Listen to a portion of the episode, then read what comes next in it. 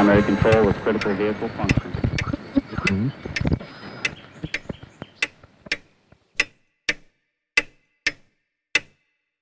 Herzlich willkommen zu Zukunft Denken, Episode 88.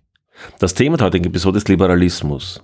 Ich habe vor einiger Zeit ein hochinteressantes Buch, nämlich das Buch Freiheitsgrade von Christoph Möllers gelesen. Und ich hatte im vorigen Jahr die Gelegenheit, mit Professor Möllers in Berlin zu sprechen. Christoph Möllers studierte Rechtswissenschaften, Philosophie und Komparatistik in Tübingen, Madrid und München und hat sich dann in Heidelberg habilitiert und ist aktuell Permanent Fellow am Wissenschaftskolleg zu Berlin. In dieser Funktion beschäftigt er sich im Besonderen um das Projekt Recht im Kontext. Zugleich arbeitet er an der juristischen Fakultät der Humboldt-Universität. Er ist außerdem Träger des Leibniz-Preises der DFG, des Schader-Preises und des Traktatus-Preises sowie Mitglied der Berlin-Brandenburgischen Akademie der Wissenschaften und der Deutschen Akademie für Sprache und Dichtung. Noch ein kurzes Wort in eigener Sache. Dieser Podcast kann auf verschiedenen Kanälen empfangen werden, sozusagen. Ja, ich empfehle ab die Nutzung eines Podcast-Players wie etwa Pocket Casts oder Apple Podcasts oder ähnliches. Es gibt eine ganze Reihe von Applikationen. Podcasts gehören zu den letzten Medien im Internet, die auf einem offenen und freien Protokoll basieren. Verschiedene Unternehmen versuchen allerdings in den letzten Jahren, Podcasts sozusagen in ihre proprietären Services hineinzuziehen und damit in der Nutzung einzuschränken. Das ist aus meiner Sicht weder für Produzenten langfristig noch für Konsumenten sinnvoll. Daher, wenn Sie die Möglichkeit haben, empfehle ich die Verwendung eben einer dedizierten Podcast-Anwendung.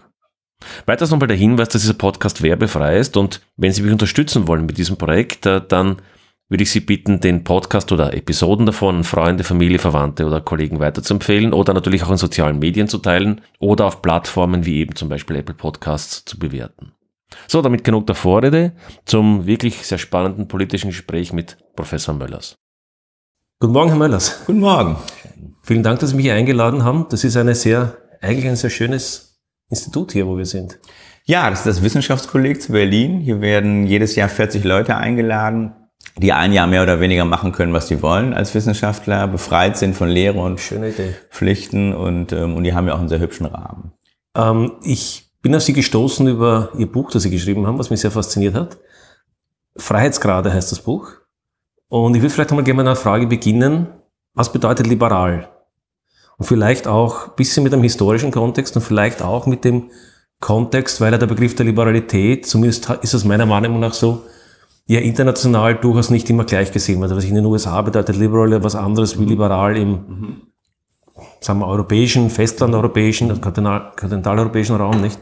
Dann haben wir die libertäre Strömung, die in Europa überhaupt gar nicht so, so mhm. verbreitet. Können Sie es vielleicht mal versuchen einzuordnen? Es ist nicht so ganz einfach. Und wenn man versucht, es zu definieren, bekommt man gleich ganz viele verschiedene Antworten.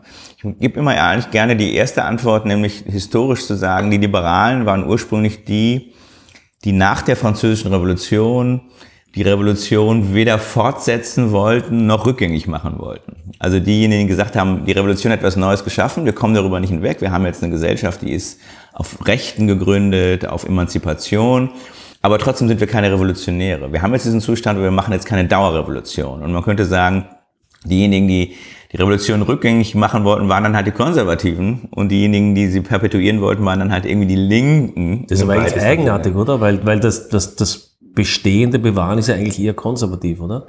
Ja, das ist, glaube ich, das Paradox konservativer Politik eh. Und nochmal im Besonderen nach der Revolution, dass man sich fragen muss, was können, können wir, wir sind gar nicht, wir haben es vielleicht gar nicht eingeübt, was zu tun, sondern wir wollen einfach nur den Status quo bewahren. Aber jetzt müssen wir was tun, um den Status quo zu bewahren. Und ich glaube, das Problem so, verfolgt konservative ja, Tun, ja. Status, ah, okay. Aber das verfolgt konservative Politik, glaube ich, bis heute so ein bisschen. Nicht? Dass man, ähm, dass man gestalten muss, um zu bewahren und aber die Gestaltung natürlich immer Dinge verändert. Und sich auch die Frage aufwirft natürlich, was ist bewahrenswert, nicht? Ja, was sicher für den Konservativen ja gar nicht so leicht beantworten lässt manchmal. Nein, weil man eigentlich schon Entscheidungen zu treffen darüber ist ja eigentlich schon etwas, was gar nicht so konservativ ist. Man würde ja immer sagen, Konservativen glauben eher an die organische Entwicklung und, und sozusagen und Dinge, die von selbst entstehen. Und Intervention ist immer ein Problem. Deswegen ist in gewisser Weise konservative Politik so ein, ein wenig ein Widerspruch in sich, würde ich denken. Das finde ich jetzt spannend. Das bringt mich jetzt auf, auf eine Definition des Konservativismus, die mir sehr gut gefällt, die so ein bisschen von Roger Scruton und so weiter kommt und der also eine, eine, eine Definition, die mich sehr überzeugt, ist eigentlich, die fast einen naturwissenschaftlichen Hintergrund hat. Nämlich im Sinne von, es gibt viel mehr Möglichkeiten, die Dinge kaputt zu machen, als sie richtig zu machen. Und umgekehrt, in den Dingen, die wir haben, steckt sehr viel Also wenn man bedenkt, dass es immer viel mehr Möglichkeiten gibt, Dinge falsch zu machen, als sie gut zu machen, steckt natürlich in den Dingen, die wir heute haben, fast schon so etwas wie eine evolutionäre Auslese. Und die Idee, dass ich etwas besser machen kann als das, was wir heute haben, wird ein bisschen auch als Anmaßung von Konservativen betrachtet. Ja, das ist, glaube ich, eine schöne Definition. Also ich denke, das ist eine Definition, die, also ich würde sagen, die, These nicht teilen, aber ich finde die Definition gut. Sie zeigt natürlich auch, dass es in der, im Konservativismus ein bisschen immer darum geht, soziale Verhältnisse zu naturalisieren. Was ja, also zu sagen, die sind irgendwie gewachsen, so wie sie sind und, ähm, und, und, und die haben eine Vermutung des so Bleibens. Nicht? Also es gibt immer eine Vermutung gegen die Intervention. Während man ja sagen würde, die so moderne Politik vielleicht, die dann eher liberal oder vielleicht auch links ist, würde ja sagen, na ja, also es gibt erstmal keine Rechtfertigung dafür per se, wie die Welt ist. Die Welt ist ungleich, ungerecht. Und, ähm, und es gibt keinen Grund zu- zur Annahme, dass die Welt so wie sie ist, auch so ist, wie sie sein sollte. Und deswegen gibt es genauso gute Argumente zu interven- intervenieren, wie nicht zu intervenieren. Aber wie, wie würde sich es da das liberale Gedankengut abgrenzen vom Konservativen und vom, und vom äh, Progressiven? Also das liberale Gedankengut ist im 19. Jahrhundert ganz stark ein auch intervenierendes Gedankengut. Also es ist nicht so, dass die sagen, wir gucken nur zu, das gibt's auch, so mit dem Manchester-Kapitalismus und solche Dinge, aber sehr stark gehört ja zum Liberalismus, zum Beispiel auch in Deutschland, die Idee der, der Einigung durch einheitlichen Markt, die ja auch reguliert werden will. Die ganzen Kodifikationen sind auch liberale Projekte ähm, durchaus auch das Aufbauen einer Bürokratie, die Wirtschaft ermöglicht. Also ich glaube, wir können uns den Liberalismus nicht so vorstellen, es ist kein Altliberalismus, wo sozusagen, ähm, sagen wir mal, Adelige über die Idee der Freiheit nachdenken, sondern es ist ein politischer Liberalismus, in dem schon sehr viel gestaltet wird. Die Idee der Verfassung selbst, nicht wahr, also des Verfassungsrechts, der, der, der, der Kodifikation einer Verfassung, der Gestaltung der politischen Organe, ist auch eine liberale Idee. Also der liberale äh, Liberalismus ist durchaus ein interventionistischer Liberalismus, der dann irgendwie Grenzen kennt, aber gerade in der, in der zweiten Hälfte des 19. Jahrhunderts ist die, ist die Abgrenzung zwischen Liberalismus und Sozialismus auch gar nicht immer so ganz eindeutig. Ähm, welche Rolle spielt, spielen soziale Normen in diesem politischen, in, diesem, in dieser politischen Gemengelage? Was kommt zuerst oder, oder wie stehen die so in einer Wechselwirkung zueinander? Zu was genau? Zum Liberalis Liberalismus zum Beispiel.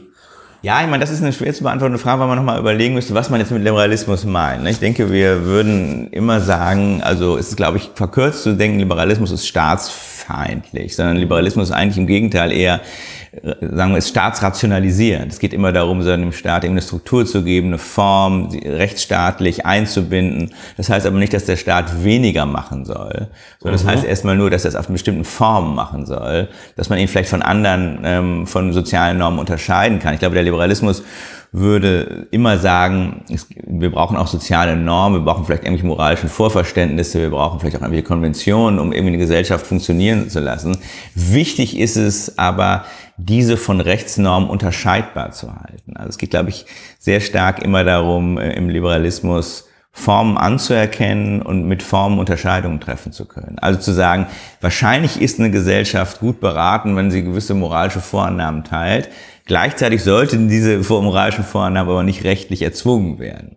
Und die, der, ja, also das ist sozusagen so ein bisschen immer der Twist. Sagen wir haben, wir haben eigentlich, wir haben soziale Normen, wir haben politisch gesetzte Normen, wir brauchen beide, aber wir können sie nicht aufeinander abbilden, sondern wir müssen im Grunde irgendwie dann auch die einen laufen lassen. Vielleicht müssen wir auch mal intervenieren, aber dann müssen wir das auch kenntlich machen.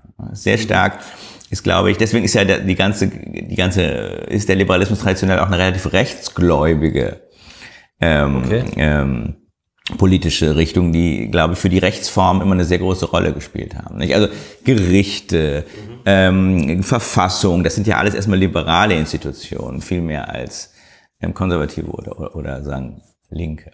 Das ist interessant. Auf, auf, das, auf den Aspekt der Moral würde ich gerne ein bisschen später noch zurückkommen. Aber ich habe das mit den sozialen Normen auch aus einem anderen Hintergrund herausgefragt.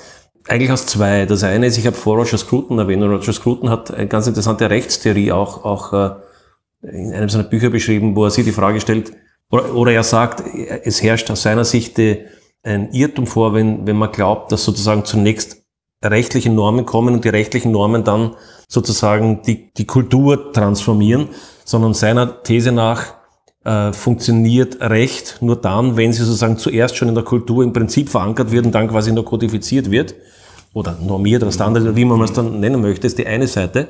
Und die andere Seite ist die, dass sich ja die Libertären in, in doch sehr stark auch von, glaube ich, von der Sicht und der Normen auch von den Liberalen unterscheiden. Aber gerade die Libertäre gibt es ja in Europa kaum, während das eben das Liberal in den, in den USA ja links. eigentlich links heißt, nicht, oder? Ja, also ich meine zu Scruton, Scruton ist halt ein Konservativer, der natürlich auch ähm, aus einer angelsächsischen Tradition kommt, in der man generell Recht sehr stark mit Richterrecht in Verbindung bringt und weniger mit dieser gesetzlichen Regelung, mit ja. Gestaltung.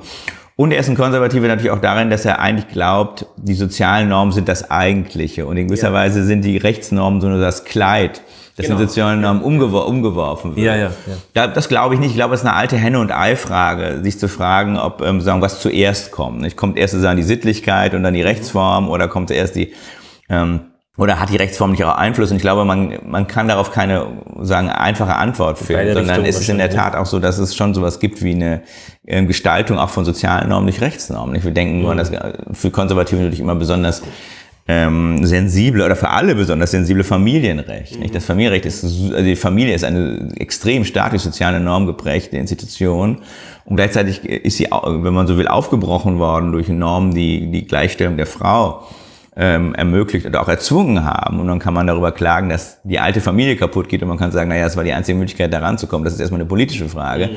Aber man würde, glaube ich, nicht sagen, es gibt eine naturalisierte Form der, der sagen, der Familie, und das Recht kann nichts anderes machen, als sie abzubilden. Das wäre, glaube ich, einfach empirisch nicht, nicht überzeugend. Und um nochmal auf die Libertären zurückzukommen, ja. warum, also meiner, meiner persönlichen politischen Überzeugung nach scheint es wichtig zu sein, dass es in einer Gesellschaft keine Monotonie in der, in der, in der politischen mhm. Orientierung gibt. Ich glaube, es ist sehr wichtig, dass es klassisch starke Konservative gibt, ebenso wie Libertäre, ebenso wie, mhm. wie man es Progressiven nennen möchte. Also ich glaube, dass in diesem Widerspruch, äh, nicht Widerspruch, in diesem Widers Widerstreit, sagen wir es mal so, glaube ich, in dieser Verhandlung, in dieser Ausverhandlung, ja. glaube ich, ein, ein, großer, großer Wert an der, der offenen Gesellschaft liegt, ja. meiner Meinung nach. Und jetzt beobachte ich, dass gerade die libertäre Strömung in den USA eine gewissen, zwar kleine, aber glaube ich nicht unwichtige äh, politische Rolle einnimmt, aber in Europa praktisch bedeutungslos ist, oder? Ja, vielleicht noch am ehesten in Großbritannien. Großbritannien, ja, gut, angelsächsisch, ja. Das stimmt. Also es ist aber so ein bisschen auch da wieder so ein bisschen doppeldeutig, weil einerseits wird man sagen, die ähm, Amerikaner haben diesen sehr stark libertären Flügel, der natürlich auch oft von schon auch unterstützt wird von Akteuren, die selber sehr starke soziale Macht haben. Nicht? Also die so ein bisschen mhm. fesseln. Also etwa, wenn man so denkt, so die Kochbrüder oder mhm. so, das sind Leute, die natürlich sehr, sehr einflussreich sind über soziale Mittel, über, über, ihr, über ihr Vermögen ähm, und deswegen ähm, sozusagen natürlich auch ein Interesse daran haben.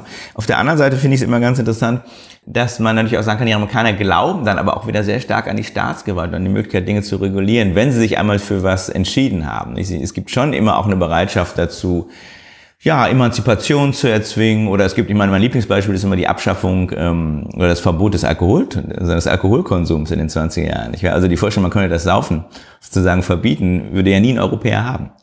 Ähm, die würden immer sagen, dass das geht gar nicht. Die aber Amerikaner haben es zwölf Jahre lang versucht. Ja, aber das war sicher keine libertäre Strömung. Es war keine libertäre Strömung, aber ich glaube, zu den Amerikanern gehört, dass beides extremer vertreten Ah, okay, beides, ja, ja. Nicht? ja, ja. Ähm, also, dass sozusagen einfach die Pole ähm, ähm, mehr aus zu Ende gedacht und radikalisiert ja, werden. Ja, ja, verstehe. Und jemand, der jetzt, und, und, und die ja gar nicht so staatsgläubigen ähm, amerikanische Politiker, die das aber gemacht haben, äh, die Prohibition, irgendwie damit auch etwas zum Ausdruck gebracht haben, was zum amerikanischen, zum Gesamtpaket gehört. Nicht? Und dann kann man sagen, ich würde Ihnen auch zustimmen, und das ist ja erstmal auch eine in sich dann auch wieder sehr liberale Idee zu sagen, dass die politische Vielfalt irgendwie notwendig ist, um irgendwie das Ganze zum Laufen zu bringen. Und gleichzeitig kann man sich dann nochmal fragen, wie weit man sozusagen an die, an die Ränder gehen will mhm. oder ob dann das System einem auch um die Ohren fliegt. Das ist ja so eine Diskussion, ja, ja. die wir im Moment halt auch führen. Und gerade in den USA sehen wir natürlich schon auch, dass es schwierig ist, sich zu verständigen. Mittlerweile selbst über Parteien, die ja eigentlich Volksparteien sind. Leider. Mhm. Jetzt würde ich gern sozusagen auf diese, auf diesen politischen, auf diese politische Idee von einem anderen, von einer anderen Perspektive heraufblicken. Ich glaube, es gibt, wenn man so systemisch sich Fragen stellen, wir leben in einer komplexen Welt, in einer Welt, die globalisiert ist, die durch Technik und durch alle möglichen Dinge ein hohes Maß an Komplexität erreicht haben. Und die Frage ist immer, wie kann ich in einem komplexen System steuernd einwirken. Das ist ja letztendlich auch eine politische oder eine Governance-Frage. Und da gibt's sozusagen zwei krasse Pole. Der eine ist ein Top-Down-Pol, also der sagt, wir, müssen, wir überlegen uns, wir planen und wir gehen von oben nach unten, strukturieren wir sozusagen, was auch immer das System mag, sein mag, das Unternehmen, den Staat durch. Und dann gibt's eher den Bottom-up-Ansatz, der sagt, das funktioniert nicht, hat, hat sich gezeigt in der Vergangenheit, dass es nicht funktioniert. Glaube ich gerecht, ich bin eher auf der Seite, um ehrlich zu sein, ja. Äh, weil wir sehen, dass die Top-Down-Sachen in einem komplexen System eigentlich fast nie funktionieren. Aber trotzdem, ich glaube, sie bilden sich auf, auf, auf politische Ideologien ab. Und ich würde jetzt einmal die These in den Raum stellen, dass eine sozialistische oder sozialdemokratische, vielleicht auch eine konservative, wenn sie autoritärer ist, eher den Top-Down-Ansatz hat. Es gibt ja so diesen alten sozialdemokratischen Spruch von der Wiege bis zur Bahre in der Sozialdemokratie. Das heißt ja schon nicht, wir, mhm. wir, wir, wir führen dich durch quasi vom Anfang bis zum Ende des Lebens.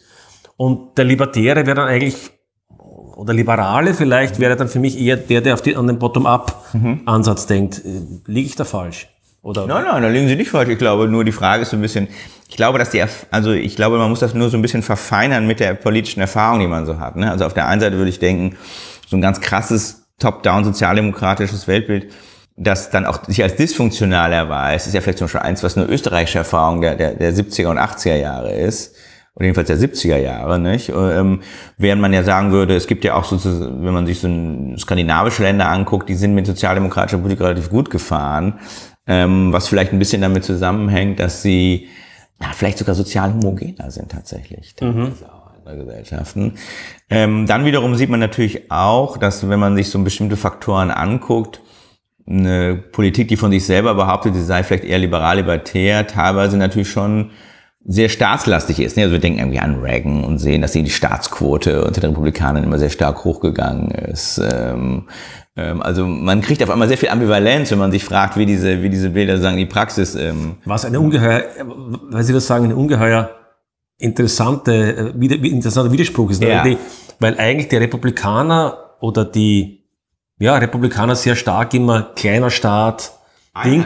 Also das ist ja, die, das die starke ideologische Verankerung, ja. das glaube ich auch mit einer durchaus äh, glaubwürdigen politischen Hintergrund zu viel Staat ist zu viel Regulierung, zu viel Eingriff ins Privat und so weiter. Also es ist immer dieses kleiner Staat, kleiner Staat.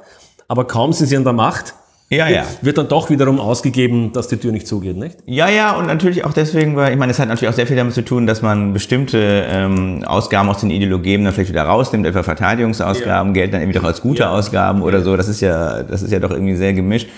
Und auf der anderen Seite ist es gerade in Amerika natürlich auch wieder faszinierend zu sehen, wie so ein bisschen die Parteien die Rollen getauscht haben. Ja. Also die Demokraten waren ja immer die Partei der Südstaaten, war ja die Sklavenhalterpartei, war damit auch die Partei der Kleinstaaterei und war eigentlich nicht die Partei der Staatsausgaben. Das waren die, die, die Partei, die dann später die Republikaner wurden erstmal ursprünglich. Und so gibt's immer auch diese Übergänge, in denen die Parteien ihre Rollen tauschen mit Blick auf Staatsausgaben, mit Blick auf Föderalismus, mit Blick auf Zentralisierung. Auf Ideologie. und auch auf Ideologie und auch mit Blick darauf, wo sie denn erfolgreich sind. Nicht? Also die Südstaatenpartei der Demokraten hat jetzt überhaupt keine Wähler mehr oder hat jetzt keine, kriegt keine Mehrheit mehr in den Südstaaten. Und das bedingt natürlich dann auch eine bestimmte Flexibilität, so dass man die Selbstbeschreibung der Parteien in ihren ideologischen in ihre ideologische Selbstbeschreibung der Parteien vielleicht auch nicht mal so ganz ernst nehmen kann. Nicht? Was, weil Sie das sagen, ich habe diese, es fällt mir gar nicht ein, wie das heißt, zwei Amerikaner, die ein Buch geschrieben haben, die genau diesen Aspekt, äh, zwei Politwissenschaftler, die äh, diesen Aspekt vertreten, die meinen, also die Idee links, rechts ist eigentlich völlig unsinnig, die macht gar keinen Sinn, ja. sondern es war quasi nur eine, eine, eine, wenn man so möchte, Post-Hoc-Zuschreibung. Äh, und ich habe ich hab das auch lange beobachtet, wenn man sich anschaut, wie sich ideologische Positionen fast um 180 Grad verdrehen über Jahrzehnte. Ja. Nicht? Wenn man 100, 200 Jahre zurückgeht, waren die Republikaner zum Beispiel eine Partei, das waren die ersten, die, die, die, ähm, die äh, Nationalparks zum Beispiel eingeführt ja, ja. haben. Also eigentlich war die Umwelt- oder der Naturschutzbewegung war eine, war eine, war eine ja, republikanische Idee. Und die sind auch die, die die Progressiven hervorgebracht da, haben. Genau und so weiter. Und, und dann, dann waren die Demokraten vielleicht unter, unter Kennedy oder so, waren eher die Partei des äh, kleinen Mannes vielleicht.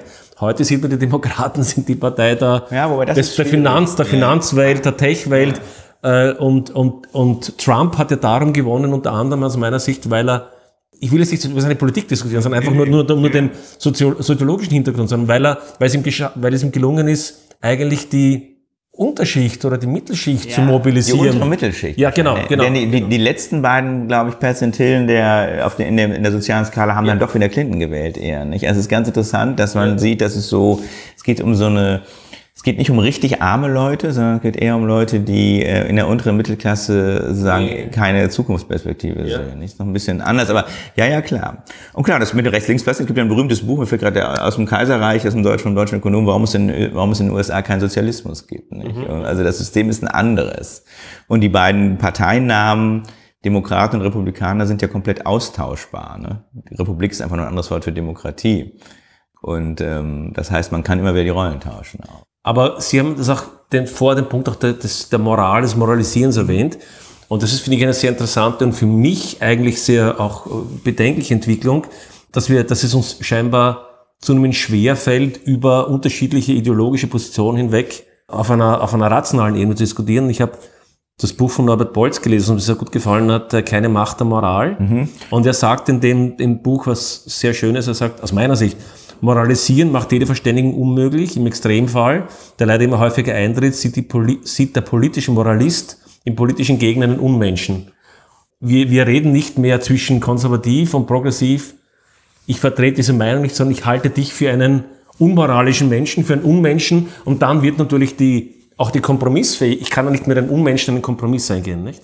Ja, wobei ich bin, ich bin ja so ein bisschen, ich sehe es nicht ganz so wie Bolz. Also auf der einen Seite, weil ich schon das Gefühl habe, dass ähm, Moralisieren eigentlich nichts Neues ist in der Politik, nicht? Und weil, glaube ich, Ja. einfach die Moral, wir haben vielleicht heute eher den Vorwurf gegenüber den Linken, dass sie zu moralistisch Ja, sind. genau. Früher hat man vielleicht eher gegenüber den Rechten. Genau, man denkt ja, an sowas ja, ja. wie Tugend, nicht Ja, wahr? ja, ja, ja. Sexualmoral. Das immer wieder bei dieser, Ja, genau ja, bei auch, dieser da haben wir auch wieder, nicht? haben wir auch wieder so einen ja, Wechsel. Genau, genau. Und auf der anderen Seite würde ich schon denken, man muss so ein bisschen aufpassen, also nicht jedes moralische Argument disqualifiziert den anderen sozusagen als völlig außenstehend. Ne?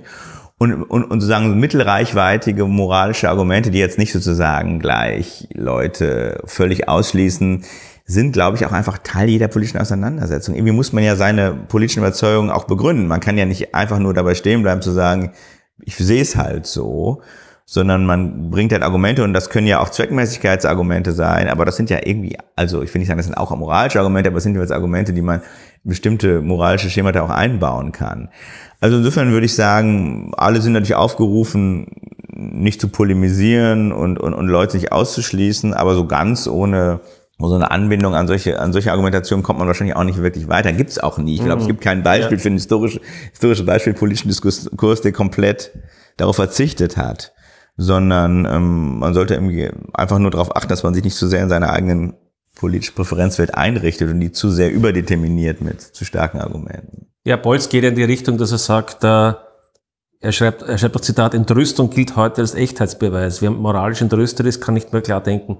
Also die, die Idee, dass wir diese Entrüstung in den Vordergrund stellen, ich glaube, das schon Das ein bisschen stimmt. Wobei ich in den mit den sozialen von, von, Medien auch, Kollegen Bolz auch eine gewisse Entrüstung ähm, zu hören meine, bin ich ganz sicher, das sagen. Ja, ja. Und man da Das nicht, ist wahr. Also vielleicht kann man auch sagen, also wenn, es ist auch immer so eine, sagen wir mal so, die Polemik gegen die Polemik ist Mhm. natürlich auch immer ein Problem. Nicht? Ja, das ist wahr, wenn ich, ja, ja. Ähm, das heißt, Sie, Sie sehen da in der heutigen Zeit keine so starke äh, Verstärkung dieser, dieser, dieses Trends des Moralisierens oder auch der, der extremeren, der extremeren Ausprägung. Naja, was ich sehe, ist eine relativ hohe Aggressivität in der politischen Auseinandersetzung, die sehr unangenehm ist. Und ich meine, mittlerweile ist es ja tatsächlich auch in Deutschland, vielleicht auch, in Nord- ich weiß nicht, ob es in anderen Ländern auch immer so ist, aber viele Leute kriegen viele Morddrohungen für Dinge, die sie gesagt haben. Ja. Ja, sowas ist so Ja. eine Praxis, Ja. wo man das Gefühl Ja. hat, es ist wirklich sehr, es ist schon hart geworden Ja. teilweise. Aber das ist vielleicht noch was anderes als zu moralisieren. Nicht? Das ist eher so ein bisschen vielleicht Mhm. eine Auflösung auch der Art, wie man miteinander redet zwischen privat und öffentlich. Also dass man, Mhm. man würde ja vielleicht irgendwie gegenüber seiner Frau oder seinen Freunden ähm, vielleicht auch mal über jemanden fluchen und, und, und irgendwie sich sozusagen abfällig äußern, man würde aber klassischerweise das nicht in die öffentliche Rede einspeisen.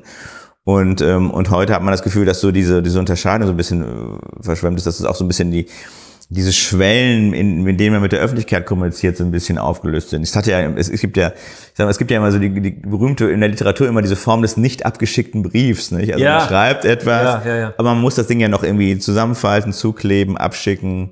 Und das sind ja alles Schwellen, in denen man vielleicht nochmal überlegt, ob man überhaupt so kommunizieren kann. Und wenn diese, Ja. wenn diese materiellen Schwellen der Kommunikation mit anderen so ein bisschen wegfallen, dann wird auf einmal alles so umgepuffert nicht? Und, äh, und, und so ein bisschen roh. Und, das ist, glaube ich, also ich würde sagen, diese Verrohung ist noch was anderes als jetzt die Moralisierung. Ich bin mir Ja, auch nicht ja, sicher, ob die Verrohung tatsächlich einfach darauf zurückgeführt ist, dass die Leute stärker mit moralischen Argumenten argumentieren. Ich weiß es nicht. Aber, aber da gibt's, da, weil Sie das sagen, fällt mir eine andere interessante Ambiguität ein. Auf der einen Seite scheint es so zu sein, dass wir durch die sozialen Medien oder auch durch das Internet da in, oder dass in den sozialen Medien die Hemmschwelle viel niedriger ist, Dinge zu sagen, die man einer anderen Person persönlich nie sagen würde, sondern da wird ganz härter, sagen wir mal, auf die Kacke gehauen, so dass es nur so raucht, nicht? Also das ist, das ist auf der einen Seite fast akzeptiert, nicht? Und auf der anderen Seite, ich habe äh, ein frühen Gespräch mit einem grüner, grünen Politiker in Wien gesprochen, der auch sozusagen die Erfahrung geteilt hat, dass es so eine Hypertransparenz auch im politischen Bereich gibt, Ja. dass es kaum mehr möglich Ja. ist. Auf der anderen Seite, wie Sie sagen, Ja. dass jetzt drei Politiker im Hinterzimmer quasi mal Ja. Tacheles reden können Ein sozusagen. großes Problem. Und sofort hat irgendjemand ein Mikrofon mit oder sofort bringt das jemand an die Öffentlichkeit und dann ist es ein Skandal, weil irgendjemand im Hinterzimmer ist, was vielleicht aus der Wut heraus oder was weiß ich, einfach nicht, nicht die feinsten Worte gewählt hat. Das ist doch eigentlich auch absurd, oder? Das ist absurd, das ist auch ein echtes, das ist richtig, ein- auch ein technisches Problem des Regierens geworden. Ich also Ja. sehen das in Deutschland. Wir haben aus guten demokratischen Gründen sehr viel immer Informationsfreiheitsrechte und, und die Zeitung können mittlerweile im Grunde sagen, jeden internen Vorgang aus einem Ministerium irgendwie nachvollziehen. Aber gleichzeitig merkt man, wie sozusagen dann auch die Regierung oder das, die Regierenden auf der Flucht sind davor und sich irgendwie, irgendwie noch Räume suchen. Nicht? Und das hat durchaus auch schädliche Auswirkungen, etwa darauf, dass man vielleicht teilweise sehr viele Dinge gar nicht mehr veraktet. Wenn man sie nicht mehr veraktet, kann aber die Organisation auch gar nicht mehr ein Gedächtnis entwickeln. Sondern, also da gibt es wirklich richtige Nebeneffekte, weil man, weil in der Tat ähm, die Transparenz irgendwie dafür sorgt, dass es keine Vorräume mehr gibt, in denen Ja. man Dinge einfach mal ausprobiert und Ja. verschärft und zuspitzt und so. Sehr unangenehm und auch ein großes Problem. Was mich auf einen Gedanken bringt, es gibt, also aus meiner Sicht, das sehr schöne Buch von Byung-Chul Han. Das heißt, glaube ich, wie heißt das? Äh, fällt mir nicht ein. Aber da spricht um die Transparenzgesellschaft. Ja, Und das ist ja dieser Begriff der Transparenz ist einer, der eigentlich fast über alle politischen Couleurs hinweg fast nur positiv. Ja, das Es stimmt. spricht immer jeder, Ja, ja. wir müssen transparenter werden, nicht? Und Byung-Chul Han bringt ja in seinem Buch äh, eine sehr kritische Betrachtung der Transparenz, die ich auch persönlich durchaus teilen würde. Nämlich genau zu dem passend, wenn ich, wenn es mir nicht mehr gelingt, im Hinterzimmer mit jemand anderem zu verhandeln, wenn alles transparent ist, ist ja keine Verhandlung mehr möglich. Ja. Es ist lustig, weil man, äh, man würde denken, dass diese, diese Ambivalenz gar nichts besonders Spektakuläres ist und dass man da auch leicht drauf kommt. Man denkt etwa an Foucaults Darstellung des Panoptikums, das Gefängnis, in dem man alle sehen kann, nicht wahr? Also Ja. äh, diese Bensonschen Entwürfe Genau, von genau. Gefängnissen, wo, wo man im Grunde einen Ort hat, in dem man alles sehen kann, was in dem Gefängnis stattfindet. Und denkt, naja, das ist Ich werde ja vielleicht nur zu Ding, ich werde vielleicht in die Show Notes dieses, dieses Bild bringen. Da gibt es Ja. dieses historische. Bild, wo, wo dieses runde Gefängnis Genau. ist, wo in der Mitte der, der Genau. Wächter quasi in alle, in alle Genau. Zellen hineinsieht. Nicht? Und da würde man sagen, das ist jetzt kein Bild der Freiheit. Das fällt eigentlich jedem auf. Nicht? Ja, also, okay. Genau, Freiheit braucht, ist ein interessanter Punkt, Freiheit braucht eigentlich Intransparenz auch zu einem Maß. Nicht? Auch politische Freiheit, oder? Und es ist ja auch nicht gerade so bemerkenswerterweise, dass die größere politische Transparenz es zu einer dramatischen Abnahme der Korruption zum Beispiel geführt hätte, nicht?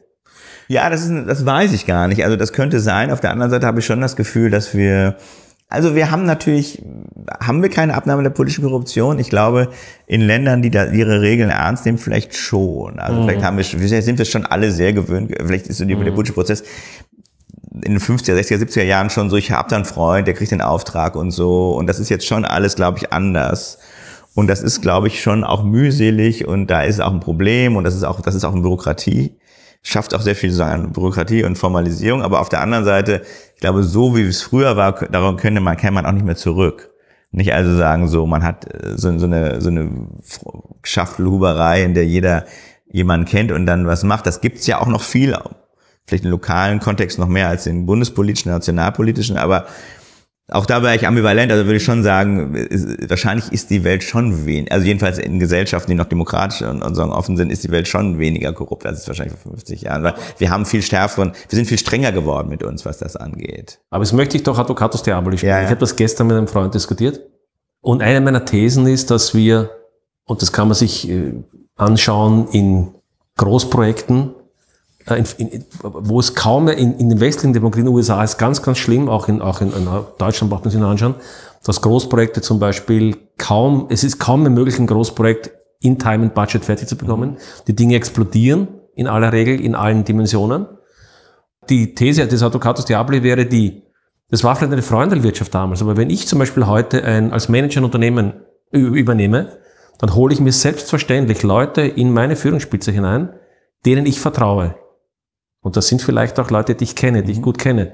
Dann mache ich auch keine Geschäfte mit, mit Unternehmen, denen ich nicht vertraue. Und das ist jetzt keine leicht formalisierbar oder keine leicht in juristische Formen bringbare Sache. Und jetzt, jetzt äh, sozusagen, mag es sein, dass ein Charles de Gaulle oder ein Kreisky oder, oder ein äh, wer immer Kohl, ich weiß es nicht, ich will es niemandem unterstellen, dass die möglicherweise auch zu einem gewissen Maße korrupt waren, möglicherweise, oder deren, deren, deren äh, Formen. Aber ich möchte sagen, die Leute haben bei weitem mehr vorangebracht, als es die heutigen Politiker voranbringen. Und da stelle ich mir jetzt die Frage, ob wir sozusagen mit der Transparenzgesellschaft wirklich das erreicht haben, auch für die Ja, Gesellschaft, die- was wir damit eigentlich erzwecken wollten, äh, bezwecken wollten. Also erstmal würde ich sagen, ich würde auch niemandem unterstellen, dass er korrupt ist, aber ich würde tatsächlich sagen, dass wir einfach einen strengeren Begriff von Korruption haben. Nicht? Und, und natürlich würden wir die Parteienfinanzierung von Adenauer, die würden wir heute so nicht mehr, das würde, würde Ja. nicht mehr gehen. Und dann würde ich sagen, viel von dem, was Sie beschreiben, ist auch an der Tatsache geschuldet, dass natürlich Leute einfach sehr viel mehr in der Lage sind, ihre Rechte zu artikulieren und dass sozusagen das schnelle Lösen von Problemen immer auch irgendwie was damit zu tun hat, dass vielleicht manche Betroffenen nicht gehört werden. Nicht? Und, und, ähm, und da finde ich, ist dann auch gerade so dann die liberale Perspektive schon eine sehr ambivalente, weil man sagen kann, ja, auf der einen Seite wollen wir irgendwie handlungsfähig bleiben und auch gerade vielleicht für Unternehmen, dass sie was machen, aber auf der anderen Seite ist auch klar, ähm, eine Gesellschaft, in der man- sozusagen eine Schnellstrecke von einem Zug in drei Monaten durchplant, ist wahrscheinlich auch eine, in der man nicht vor Gericht ziehen kann, wenn man enteignet wird. Nicht? Also das ist halt der chinesische Fall. Ähm, deswegen glaube ich, mu muss man da schon so ein bisschen aufpassen und sehen, dass die Mühen der auch gerade so die, die Mühen der, der Planung, der Anhörung, diese ganzen Sachen, die, die, die sagen immer auch gerne als Bürokratie abgelehnt werden, sehr oft auch was mit Beteiligungsmöglichkeiten zu tun haben. Und dann wird es schwierig, dann man gibt es, glaube ich, keine klare Antwort mehr. Das, weil Sie das gerade erwähnen, fällt mir was anderes ein. Ich, ich, ich gleite von einem zum anderen ab, aber macht nichts. Sie, Sie haben das, Sie, Sie, Sie haben, nein, ich schneide gar nicht zusammen, das passt schon so. Das passt ja auch thematisch. Aber Sie haben diesen Begriff auch der, der Langsamkeit, glaube ich, erwähnt und ich fand das sehr spannend. Der Herfried Münkler hat das in, in, in mehreren Gesprächen wurde gesagt, das fand ich eine ungeheuer spannende Idee, die ich vor so irgendwie nie wahrgenommen habe.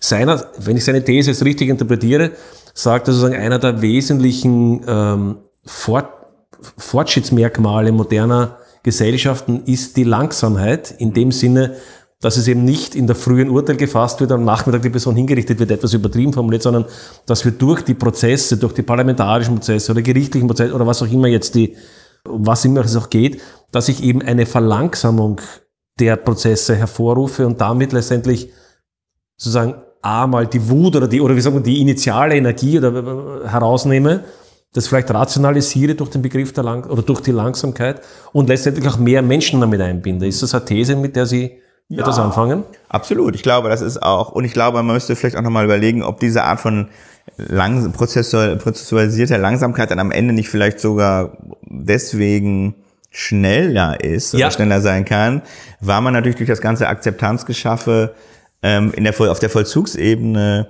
vielleicht irgendwie auch schneller durchkommt. Denn was man natürlich sonst immer so sieht, ist, man kann natürlich Dinge mit Mehrheit beschließen, ohne groß zu diskutieren, dann werden sie beschlossen, aber ob sie dann verwirklicht werden, ist ja nochmal eine andere Frage. Nicht? Ich finde es sehr interessant, also man kann ja über die EU, ist man ja auch in, immer sehr geteilter Meinung, aber die EU macht immer sehr den Eindruck einer sehr zähen, sehr auf Konsens basierten, sehr langsamen, sozusagen irgendwie sehr exekutiven, föderalen ähm, Institution.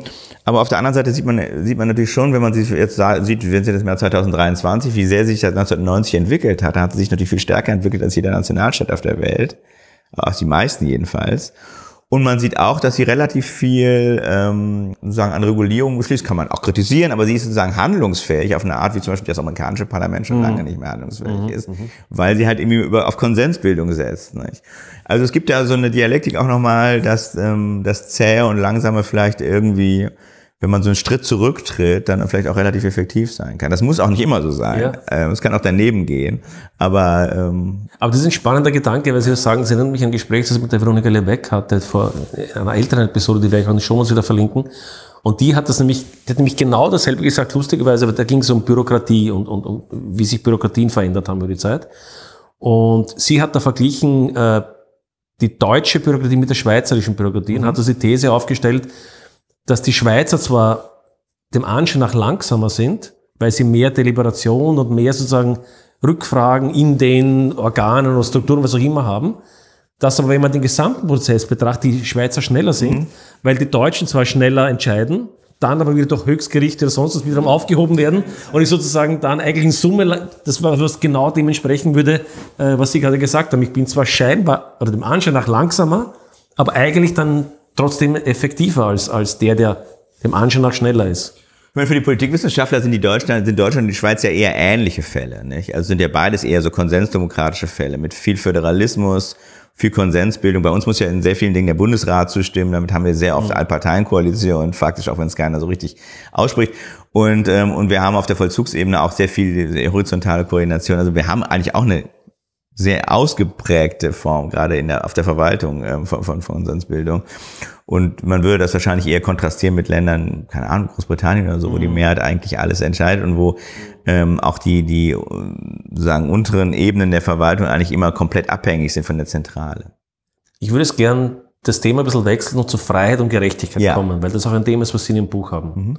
Ich habe vorher schon diesen, diesen Spruch, diesen sozialdemokratischen Spruch von der Wiege bis zur Bahre mhm. genannt, nicht? Und ich möchte es gerne mit einem anderen Spruch kontrastieren. Ich war, wie ich Student war, vor über 20 Jahren, war ich einmal bei einer Veranstaltung, wo die Heidi Schmidt damals gesprochen hat. Das war eine damals liberales Forum, also eine, eine, eine sehr liberale, Vertreter in der liberalen Position. Und die hat damals jetzt gesagt, was mich sehr nachhaltig äh, zum Nachdenken äh, berufen, sie hat gesagt, wenn man, wenn man Erwachsene wie Kinder behandelt, benehmen sie sich irgendwann auch wie Kinder. Und ich fand, das ist ein interessanter Gedanke, der also eigentlich so das, der, die, der Gegenspruch zu dem sozialdemokratischen ist. Und er sagt, wenn ich dich nicht als Individuum und als, auch als, als, wie soll ich sagen, auch als klugen und, und, und handlungsfähigen Menschen wahrnehme, dann wirst du dich auch irgendwann mal so verhalten. Mhm. Und das ist übrigens auch ein Kontrast, der mich sehr stört in manchen der öffentlichen politischen Diskurse, die ich als sehr paternalistisch wahrnehme. Weil auf der einen Seite sagen wir, wir haben Wahlen, wir haben freie Wahlen, wo wir sagen, die Menschen sollen über Dinge abstimmen, die ja offensichtlich komplex sind. Also da gehe ich davon aus, weil sonst wäre ich ja, sonst würde die Demokratie keinen Sinn machen. Wenn ich sage, die Menschen sind alle zu blöd, sie wissen nicht, was sie tun, dann brauche ich keine Demokratie machen. Dann ist ja die Demokratie in sich unsinnig. Und auf der anderen Seite, auf der anderen Seite gibt es oft äh, dann politische Handlungsweisen, man muss die Menschen natschen, man muss sie in eine Richtung, mhm. so als wären sie Schafe, die zu blöd sind für sie. Also irgendwie, das sind so Ambiguitäten, die für mich nicht zusammenpassen. Können Sie damit was anfangen, mit diesen ja, Ambiguitäten? Meine, naja, ich würde erstmal sagen, das Natschen ist sicherlich ein Problem, weil man, glaube ich, sagen muss, die, ähm, der, wenn der Staat, wenn der demokratische Staat seine Bürgerinnen irgendwie konfrontiert, dann muss er das sozusagen offen und formen. Also da kann, er kann natürlich Dinge verbieten und dann können sie sich ja. zu dem Verbot verhalten, können sie auch übertreten. Das ist ja immer auch eine Möglichkeit. Man kann ja auch mal illegal handeln. Ähm, aber was er nicht tun sollte, ist im Grunde sozusagen indirekt die, die Meinungsbildung irgendwie zu, zu manipulieren. Und das ist, glaube ich, schon eigentlich ein Wort für Manipulation. Die Nudgungstheoretiker versuchen das immer feinsinnig abzugrenzen, aber ich, das hat mich nie so ganz überzeugt. Auf der anderen Seite würde ich natürlich schon eine Lanze für die alte Sozialdemokratie brechen, weil ich glaube, die Idee war ja eigentlich schon immer eine andere. Die sozialdemokratische Idee war ja eigentlich immer eher eine der Ermächtigung der, der Massen zur Selbstbestimmung. Nicht? Also das Wort Wissen ist Macht ist ja eine Sozialdemokratie, also ist, ist ein Francis Bacon, aber das ist ja von den Sozial im Deutschen jedenfalls von den Sozialdemokraten groß gemacht worden. Und es ging ja immer sehr darum, erstmal viele Leute die Möglichkeit zu geben, selbstbestimmt zu leben. Mhm. Und, und da sind ja auch viele Dinge passiert, die wahrscheinlich irgendwie, jedenfalls in Deutschland, auch von den Sozialdemokraten initiiert wurden, etwa die Öffnung der Universitäten. Ähm, die sozusagen nicht mehr in oder die Volkshochschule, oder die, die Volkshochschule, ganz starke, ne, genau, Sozialdemokraten. Ja, ja. Also insofern gibt's, glaube ich, immer beide Seiten. Nicht? Natürlich gibt's irgendwie sowas wie eine ähm, Entmächtigung durch ähm, Betreuung, aber es gibt auf der anderen Seite ja vielleicht auch erstmal die, ja, den Sozialstaat im Dienst der Freiheit. Entmächtigung und Ermächtigung ja, ja. Betreuung irgendwie. Und, und, und da würde ich, bin ich mir jetzt auch nicht sicher, ob ich das so sagen würde, dass man, ähm, dass es da so ein Links-Rechts-Gefälle gibt oder ob nicht sozusagen die Versuche, Leute zu entmächtigen, einfach sagen, erstmal ein politisches Mittel sind, dessen sich alle bedienen, nicht? auf verschiedenen Ebenen. Was mich wieder auf eine andere interessante Ambivalenz bringt, so, Philipp Blom schreibt es auch in einem seiner Bücher, wenn ich mich richtig erinnere. Viele der französischen Aufklärer waren ja auch sehr kirchen- oder sehr religionskritisch. Mhm. Und ich glaube durchaus jetzt mit einer intellektuellen Berechtigung, wenn man sagt, okay, da gab es eine Bevormundung der Kirche und auch, und auch starke autoritäre Strukturen und so weiter. Dann aber kam sozusagen die, würde ich sagen, die Idee, die, ich sage es jetzt mal etwas polemisch, so typisch intellektuell ist, äh, wir nehmen die Struktur weg, also wir nehmen die etablierte, in dem Fall religiöse Struktur weg, wofür ich sozusagen persönlich durchaus äh, kein, kein, kein Problem damit habe. Aber die Leute werden sich dann einfach, sie werden dann Bücher lesen werden sich dann auf einmal selbst wissen, was sie, was sie mit sich machen sollen. Und da ist, würden Kritiker vielleicht sagen, eigentlich eher sowas wie ein Vakuum entstanden, weil ich kann nicht eine Struktur wegnehmen. Und Freiheit hat immer Kosten. Ich glaube, das ist ein Thema, was wir Freiheit ist ein Begriff wie Transparenz, jedenfalls in der, mhm. in der öffentlichen Wahrnehmung. Freiheit ist immer gut, Transparenz ist immer gut. Aber was nicht diskutiert wird aus meiner Sicht, ist, dass Freiheit immer Kosten hat. Und ich meine es nicht im ökonomischen Sinne, sondern im, mhm. im Sinne von psychologische Kosten. Ich muss jetzt auf einmal Dinge entscheiden, mhm. die ich nicht entscheiden musste vorher, weil ich eben in einer bestimmten kulturellen oder auch autoritären Situation war. Jetzt kann ich sie entscheiden, aber ich muss sie auch entscheiden. Mhm. Und jetzt kommen wir zu den Sozialdemokraten. Mein Gefühl war, dass die Sozialdemokraten des Anfang, Anfang des 20. Jahrhunderts das sehr gut verstanden haben und das versucht haben mit nicht religiösen Strukturen wie Arbeitervereinen oder Bildungsvereinen mhm. oder Rote Falten, wie sie sind, also Jugendorganisationen und all das so zu substituieren. Das wäre sozusagen jetzt meine These, die zu dieser Ermächtigung passen würde. Macht das irgendwie Sinn äh, für Sie, diese These? Ja, ich meine, es ist, glaube ich, das ist, ich glaube, es ist ein bisschen eine These aus dem katholischen Land. Äh, äh, weil ich glaube, dass tatsächlich natürlich viel von dem, was so an Bildungsideal und Selbstbildung und, und, und, und diesem ganzen Prozess der Emanzipa intellektuellen Emanzipation einer vielleicht benachteiligten Schicht zum sozialdemokratischen Programm ist, sich natürlich vielleicht in ein kulturprotestantisches Programm auch einfacher einfügen lässt, als in den sozusagen irgendwie noch im halb im Feudalismus steckenden katholischen Programm. Also insofern würde ich sagen, die, ähm, die Frage, wie die Sozialdemokratie sich zur Religion positioniert und die Frage, wie, ähm, wie weit man zwischen Religion und Emanzipation einen Widerspruch sieht, ist auch sehr stark im deutschsprachigen Raum eine konfessionell geprägte Frage. Ähm, denn natürlich würde man sagen, würde einem, ich bin jetzt persönlich auch zufällig katholisch, aber man würde schon sagen, ähm, ähm, Protestant würde einem immer sagen, naja, seit Schleiermacher sind wir eigentlich, ist für uns sozusagen das kritische, selbstbestimmte, freiheitliche Projekt irgendwie auch eins, was wir theologisch einfassen können. Ne? Also, ähm, also insofern sehe ich schon, sehe ich schon den Widerspruch, aber es ist ein spezifischer Widerspruch. Mir fällt ein, Entschuldigung, mir fällt ein Bonbon. Ich habe vor vielen Jahren ein, ein Interview gehört eines Österreichers, der, also Wissenschaftler, was der Soziologe, der nach Deutschland gegangen ist und der erzählt hat, also er, er gesagt, er ist Atheist irgendwie und, und wie er nach Deutschland gekommen ist, hat er festgestellt im Gespräch mit anderen, dass er katholischer Atheist ist, während die Deutschen äh, protestantische Atheisten sind. Ja, ja, das ist, das ist glaube ich schon, das ist hübsch und auch irgendwie wahr und, ähm, und natürlich steckt allen Deutschen, also allen sozusagen, äh, steckt der Protestantismus immer sehr in den Knochen, nicht? auch wenn sie nicht, selber nicht protestantisch sind.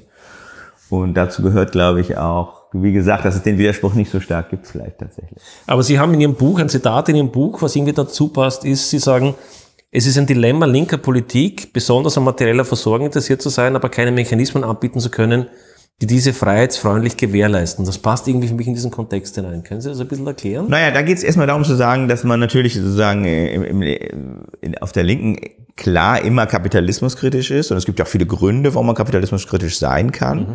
aber man eigentlich kein, sagen, kein wirklich politökonomisches Gegenmodell so richtig hat. Das Geld schon gern ausgibt, was es da kostet. Ja, das ist jetzt sehr polemisch formuliert, aber vielleicht auch nochmal fragt, äh, inwieweit man, ähm, also inwieweit man sich, inwieweit man eher ein reformistisches Projekt hat, sagt also vielleicht müsste man bestimmte Dinge regulieren, vielleicht müsste man bestimmte Steuern ähm, erhöhen und, und, und ähm, oder ob man sagen revolutionäres hat, sagt der Kapitalismus als solcher ist bankrott und gerade sagen diese sehr fundamentalen Kapitalismuskritiken haben eigentlich nie irgendeine Antwort darauf, mhm. wie man irgendwie Leute versorgt oder wie man sich wie man sich selber versorgt, also wie eigentlich das die wer sozusagen an die Stelle oder wer die Leistung erfüllt, die für uns so mit der Kapitalismus mhm.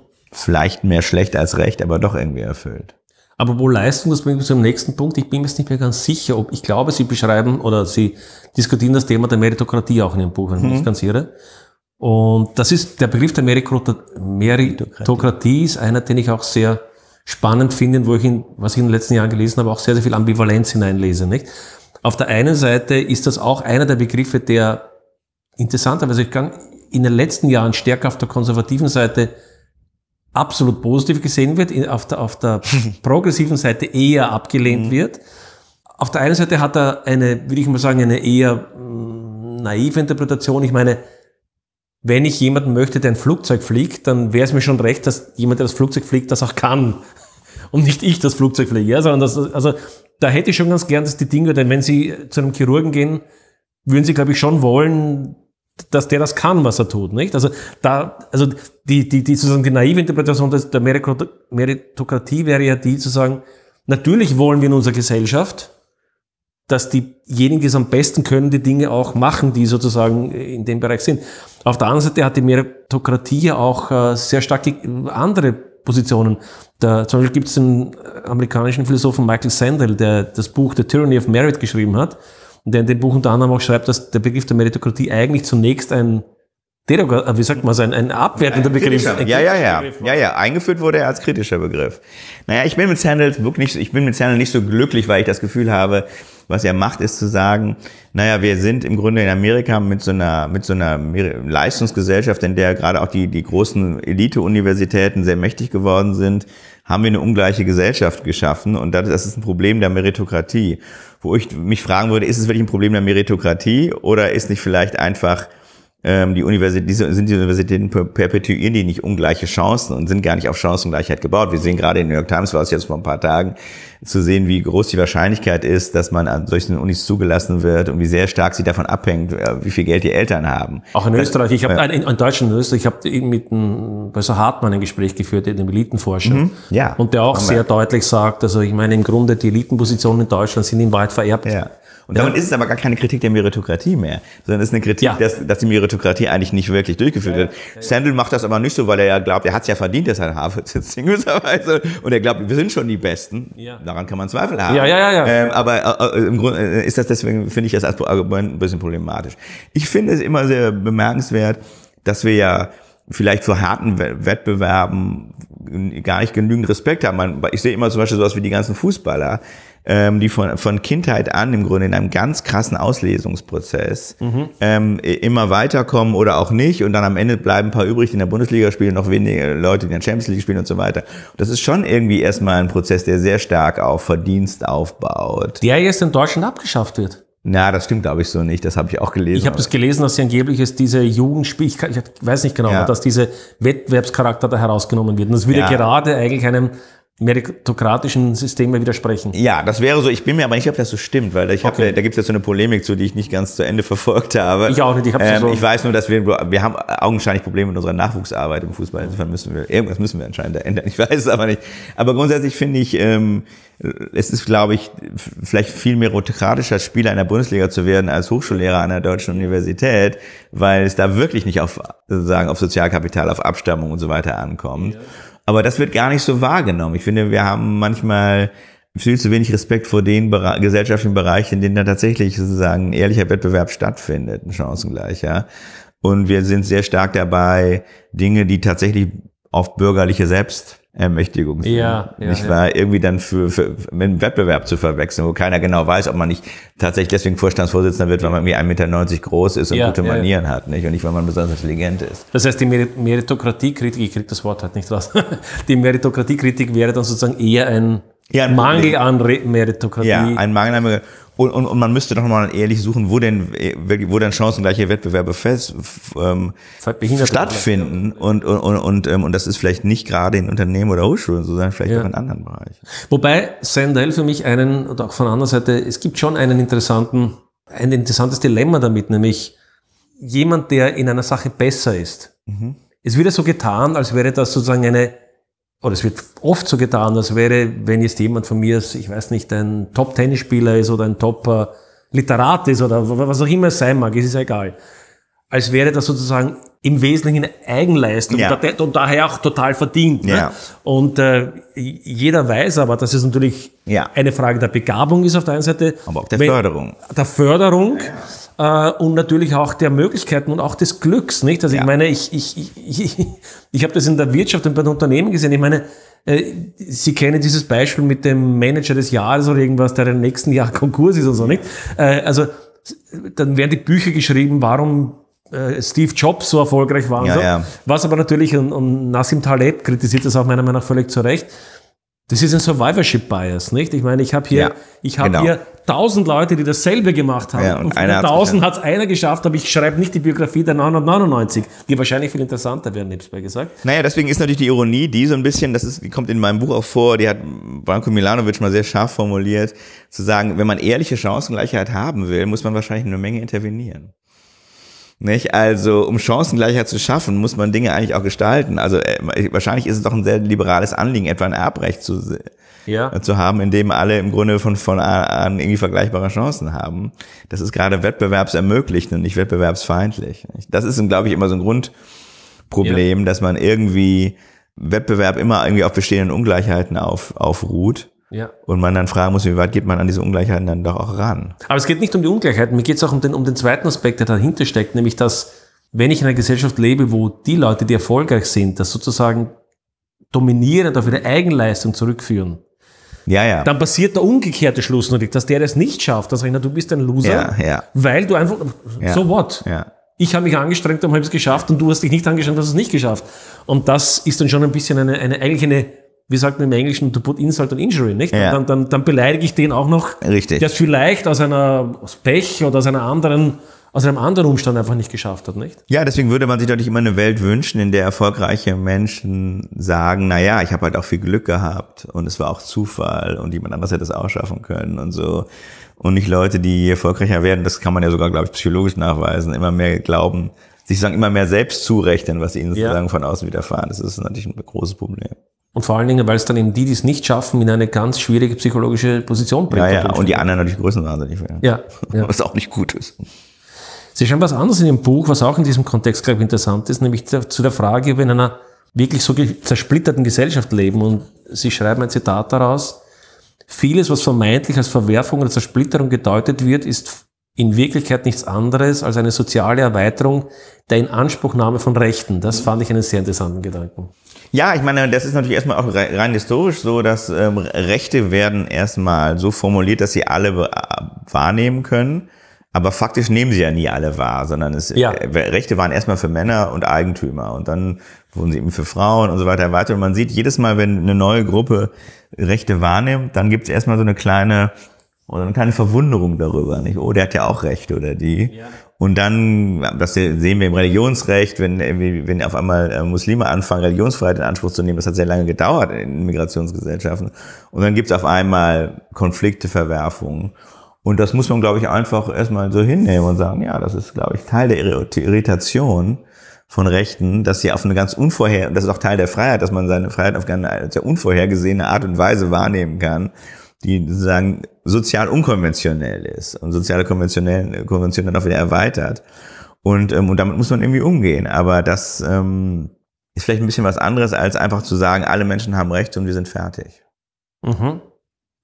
Und es, es scheint mir so zu sein, zumindest viele, viele, mit denen ich spreche, haben eine ganz ähnliche, äh, ganz ähnliche Befürchtung, dass die Zeiten in den letzten Jahren deutlich autoritärer geworden sind, in dem auch was Meinungsfreiheit und Meinungsäußerung betrifft, im Sinne von, es ist okay, Meinungsfre äh, Meinungsfreiheit und auch das Inanspruchnahme von diesen Rechten ist okay, solange du meine Meinung hast, solange du das sagst, was ich für richtig halte.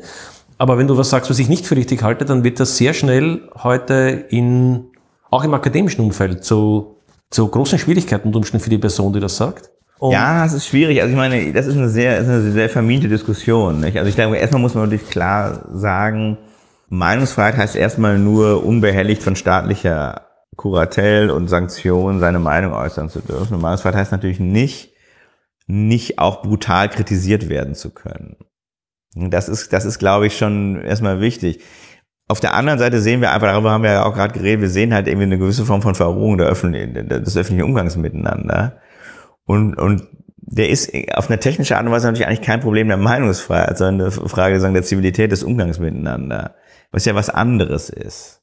Das, und ich glaube, es ist ganz gut, wenn man das auch unterscheidet. Also wenn man sagt, wir haben zwei, es gibt zwei verschiedene Probleme. Es gibt ein Problem staatlicher Einflussnahme oder, oder, oder, oder sagen, einfach sagen, eines Systems, der die Leute verfolgt oder sanktioniert. Und es gibt ein Problem, das ist ein vertikales Problem. Es gibt ein horizontales Problem, wie, wie sozusagen eine Öffentlichkeit miteinander umgeht. Und das ist dann im Ergebnis manchmal für die Beteiligten, das erlebe ich ja auch, ich habe auch schon irgendwie eine Morddrohung oder sowas bekommen, ist das eigentlich macht das nicht so einen großen Unterschied, wer sie jetzt wer ihnen jetzt sozusagen so ein bisschen ihre Spielräume verkleinert.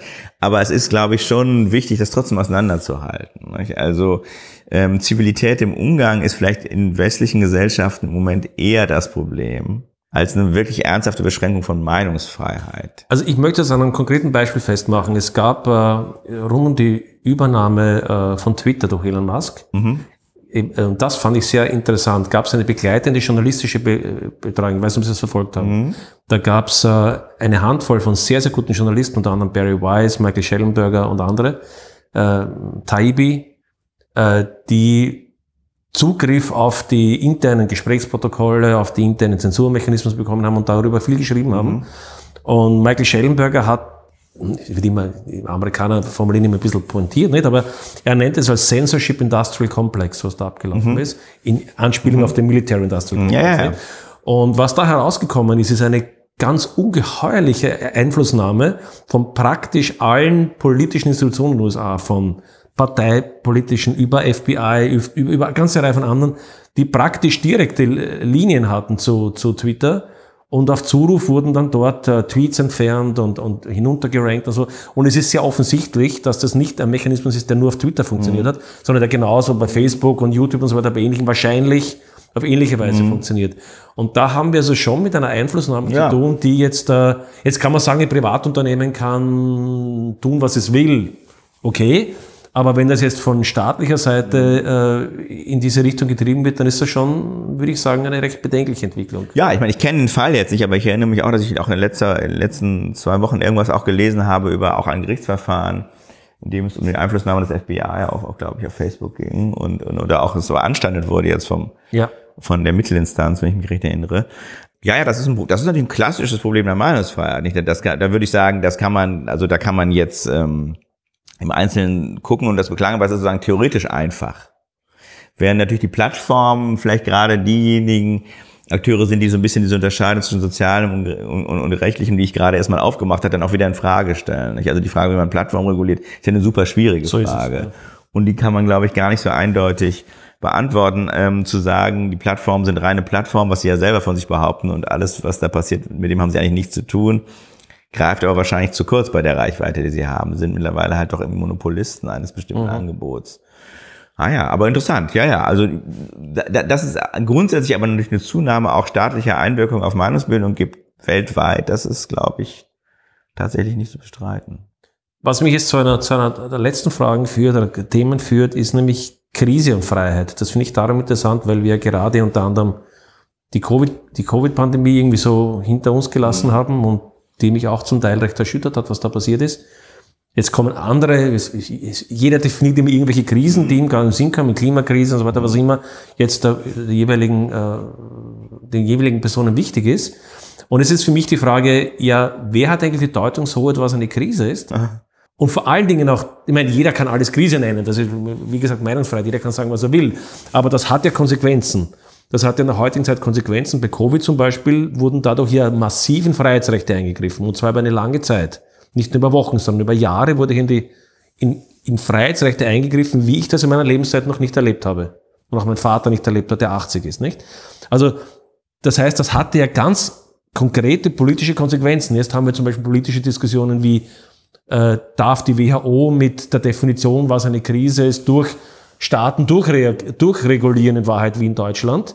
Äh, ja, wobei die WHO hat nicht durchreguliert. Ne? Nein, nein, nein. Jetzt, es gibt ja jetzt neue, neue gesetzliche, äh, die jetzt gerade durch den Bundestag gegangen sind, ja. die, wenn ich sie juristisch richtig interpretiere, darauf hinauslaufen, dass eine Krise, die von der, w also eine, zum Beispiel eine Pandemie, die von der WHO definiert wird, automatisch nationalstaatliche Folgen hat. Äh, also meine Frage ist, wer definiert in einer, frei, in, einer, in einer offenen Gesellschaft, was eine Krise ist und letztendlich auch, was dann als Krisenmaßnahme zu rechtfertigen ist. Naja, ich meine, ich hatte schon das Gefühl, ich bin, ich sehe es vielleicht ein bisschen anders, also weil ich auch manche Maßnahmen vielleicht problematisch fand, aber so generell jedenfalls für Deutschland, ich glaube, es war auch in jedem Land recht unterschiedlich, nicht? In Deutschland hatte ich schon das Gefühl, dass erstens mal der Prozess sehr, der war am Anfang sehr exekutivlastig, aber er war sozusagen föderal exekutivlastig. In Deutschland waren das einfach die Ministerpräsidenten und das Kanzleramt. Aber schon mit so einer ich glaube schon durchgehend mit einem Gefühl, dass sie da Mehrheiten auf ihrer Seite haben. Und es ist ja tatsächlich auch nicht wirklich also es gibt natürlich eine sehr qualifizierte Minderheit, die das alles äh, falsch findet, aber es ist nicht so ganz klar, dass man sagen kann, wir hatten ja sowas wie eine Minderheit in der Mehrheit regiert. Also den Eindruck hatte ich eher nicht. Also wenn ich sagen würde, was für mich persönlich das größte Problem war. Ja, aber wie ist die Mehrheit zustande gekommen? Das war eine, naja, ich meine, das war ein Demokrat, das war ein, naja, aber man muss schon sagen, wir, wir hatten eine demokratisch legitimierten Regierung auf, auf Bund- und Länderebene und wir haben dann im das, das Ding ist ja so März, April losgegangen und, und dann kamen die ersten Maßnahmen so im April tatsächlich, äh, Anfang April. Und dann haben wir, glaube ich, so im November, das ist, kann man sagen, kann man für lang oder für kurz halten, das ist jetzt erstmal, würde ich erstmal ein bisschen offen lassen, haben wir im November auch eine, sagen, eine, sagen, eine Anpassung der gesetzlichen Regelungen gehabt, die relativ ausführlich war, mit einer Mehrheit im Bundestag. Und die Mehrheit im Bundestag ist dann zwar, also wir haben dann eine neue Regierung bekommen, aber ja nicht wegen Covid. Also würde jetzt nicht sagen, die, das, da ist, also das Covid-Management ist nicht abgewählt worden. Das kann man, glaube ich, in Deutschland wirklich nicht behaupten. Deswegen würde ich sagen, na ja, also so habe ich da jetzt demokratiepolitisch nicht so ein ganz großes Problem. Was ich für, also meine Erfahrung, das ist jetzt aber so eine sehr persönliche Erfahrung, ist so, weil ich auch zwei schulpflichtige Kinder hatte, natürlich schon, dass man das Gefühl hatte, es gibt Priorisierungen, die relativ klar eher von der Gesellschaft betrieben werden, die sehr durch alte Leute gekennzeichnet ist. Also es war sehr auch eine Herrschaft von alten, mhm. ängstlichen, vorsichtigen mhm. Leuten. Mhm. mhm. Ähm, Unternehmen besser zu behandeln als Schulen, was zum Beispiel in Frankreich ganz anders war, fand ich persönlich skandalös. Nicht? Also wir haben sehr viele Kinder, die sehr lange nicht beschult wurden. Mhm. mhm. Das finde ich ein massives Problem. Aber ich würde immer sagen, das ist ein inhaltliches Problem. Es ist ein Problem auch so ein bisschen wie die Bundesrepublik zum Beispiel auch ist mit, mit einer überalterten Gesellschaft. Aber es ist jetzt kein Problem, wo man sagen kann, es wäre nicht eine Mehrheit dahinter. Nicht? Also man, ja, kann, man kann die Mehrheit, ja. man kann das beklagen und es ist dann ja auch korrigiert worden, es ist meines Erachtens schon auch zu spät korrigiert worden, aber ich sehe da jetzt nicht so ein, also, also viele Leute haben das ja sagen als Diktatur oder so, oder viele weiß ich, aber es gibt natürlich Leute, die das als eine diktatoriale oder autoritäre Struktur empfunden haben. Das sehe ich tatsächlich nicht so.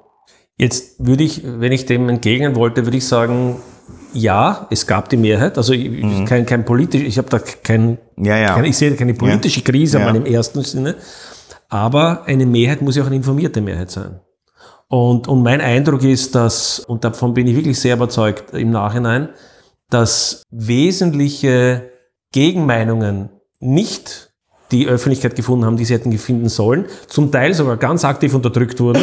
sind wir wieder bei den sozialen Medien. Es gibt zum Beispiel eine ganze Gruppe von hochrangigen äh, US-Medizinern, Harvard und so weiter, die von YouTube äh, entfernt wurden, weil die Meinung einfach nicht opportun war.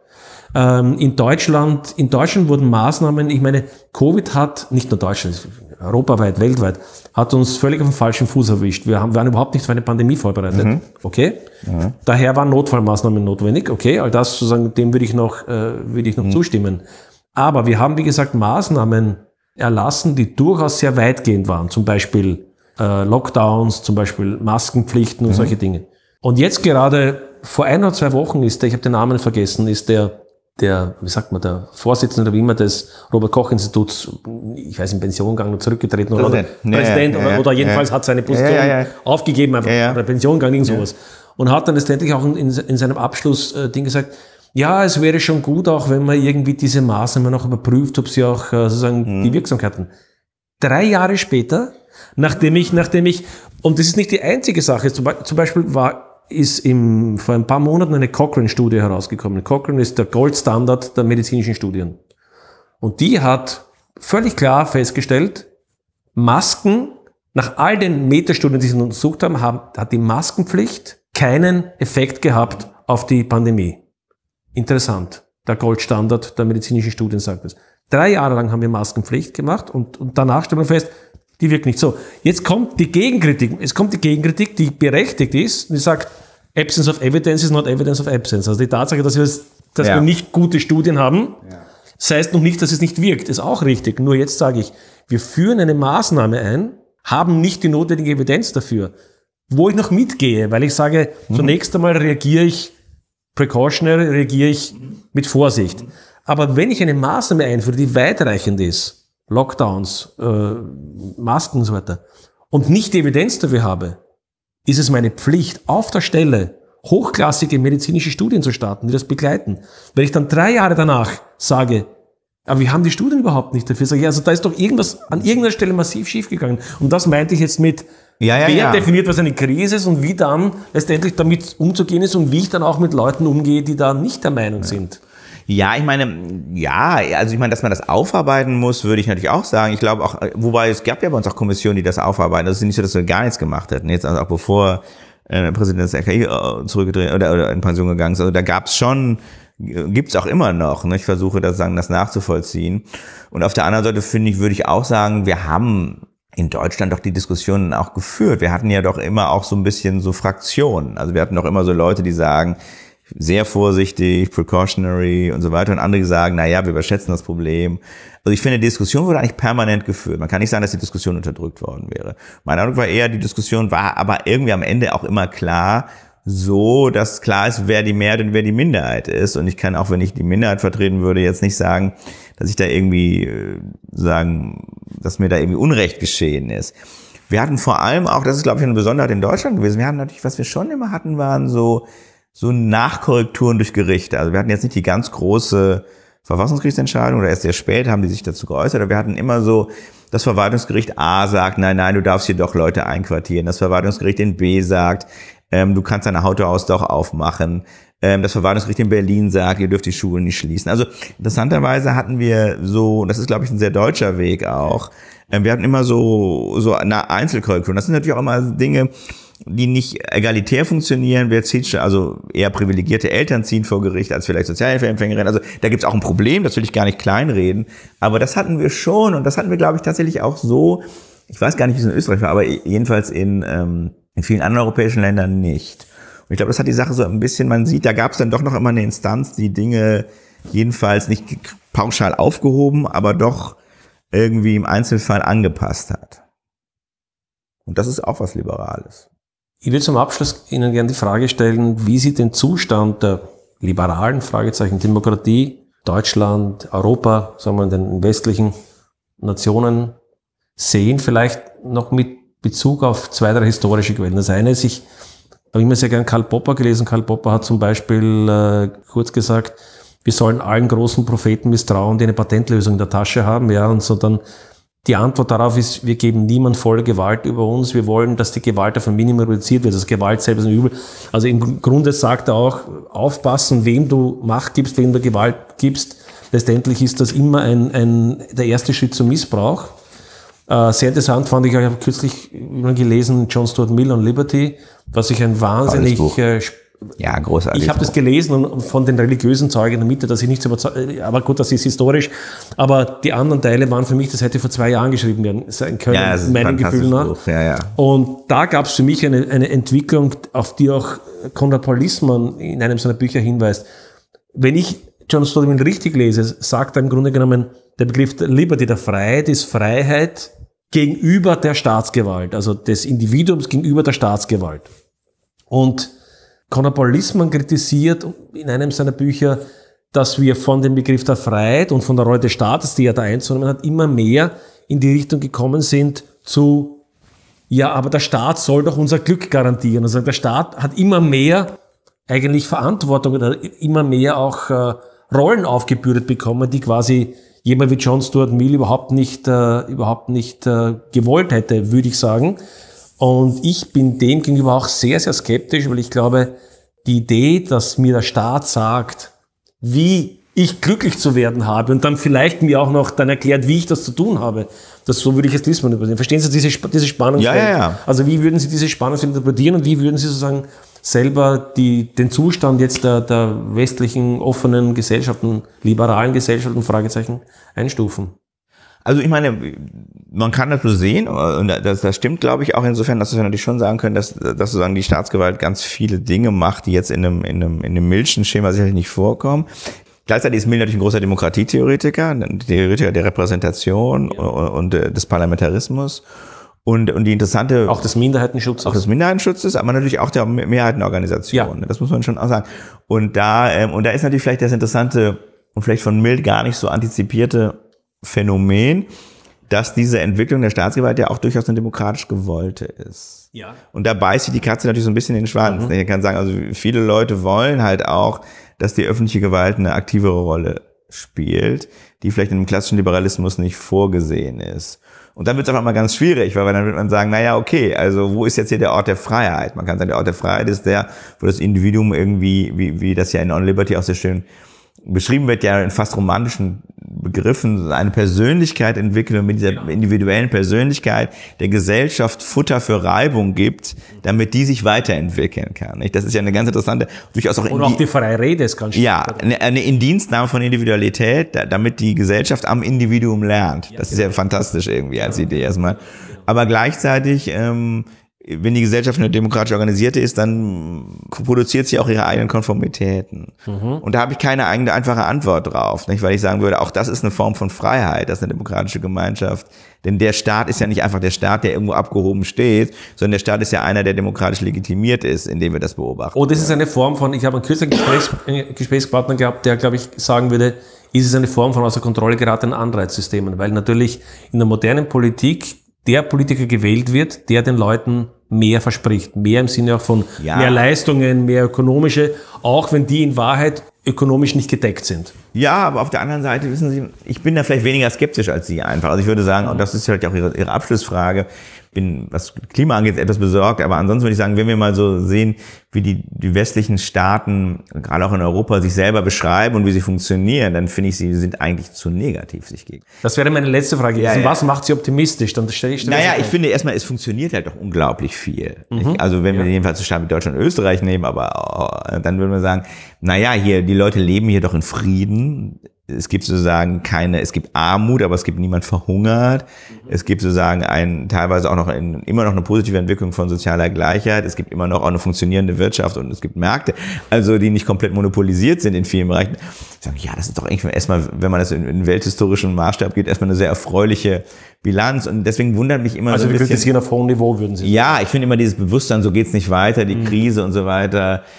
Mich erstaunt das immer so ein bisschen, es kommt mir immer sehr, sehr unhistorisch vor. Nicht? Und ich würde immer denken, ähm, so ein bisschen, wenn man, wenn man mal das, was wir hier so haben, in, in, in das größeren historischen Kontext stellt, dann ähm, kann man es eigentlich nicht mehr so negativ bewerten. Dann sind wir bei Popper, ich habe ein Zitat von ihm gelesen aus den 70er Jahren, wo er sagt, er kann dieses Gerede mit dem ständig Negativen, wie schlecht die Welt es nicht mehr aushalten, wie er aufgewachsen ist. Also zu Beginn des ja, 20. Jahrhunderts gab es de facto noch eine Sklaverei und, und alles Mögliche. Ja. Und er hat also genau dieses Schlechtreden des der aktuell, das war in den 70er Jahren, ja. muss man sagen. Ja, ja. Also würden Sie eigentlich eine ähnliche Position ja. einnehmen? Würde ich. Ein positives letztes Wort. Vielen Dank, Herr Möller, für das Gespräch. Ich danke Ihnen.